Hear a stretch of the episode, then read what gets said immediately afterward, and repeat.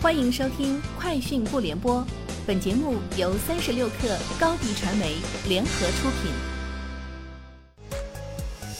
网罗新商业领域全天最热消息，欢迎收听《快讯不联播》。今天是二零二二年六月十号。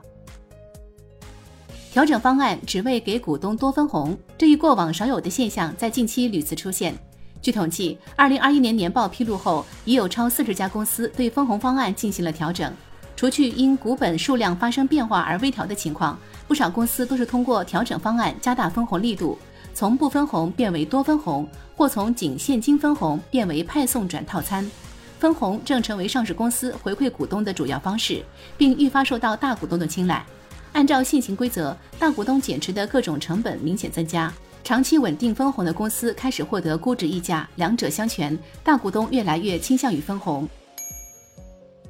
自二零一五年以来，华为开发者大会备受 A 股市场投资者关注。据统计，在过去六年里，华为开发者大会举办后一日、举办后五日，华为概念指数上涨概率接近百分之七十。距离本届开发者大会不到一星期，据统计，华为产业一百六十余股总市值超过六万亿，六月以来平均涨幅与上证指数基本持平。目前 A 股市场上 F 五 G 概念股数量并不太多，仅十一股。六月以来，十一股平均涨幅超过百分之一，其中初灵信息、博创科技、亨通光电大幅跑赢上证指数。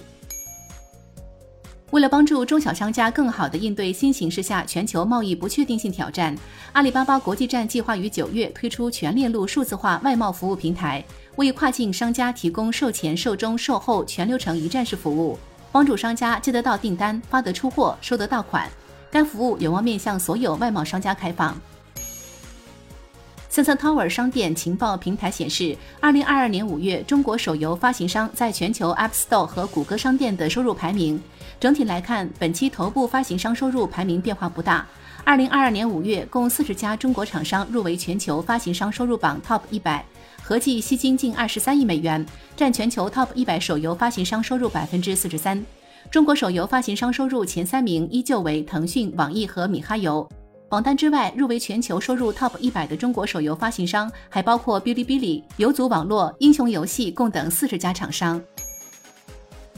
元气森林近期成立零售业务中心，通过智能零售柜业务大力攻入线下渠道。负责人为陈小新，他在今年五月加入，向元气森林创始人 CEO 唐斌森汇报。此前，陈小新曾为友宝创始团队成员，于二零一八年加入便利蜂，任自动零售柜项目负责人。目前，元气森林线上渠道整体仍亏损，原因是饮料运输成本高。二零二一年，元气森林七十三亿元的销售额中，线上占比仅十分之一。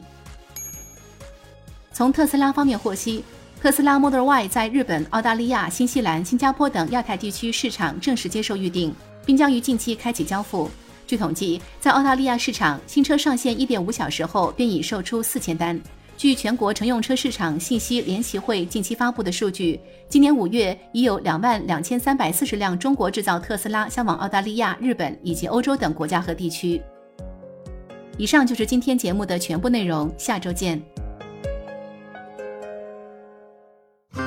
新媒体代运营就找高迪传媒，微信搜索高迪传媒，有效运营公众号、抖音、小红书，赋能品牌新增长。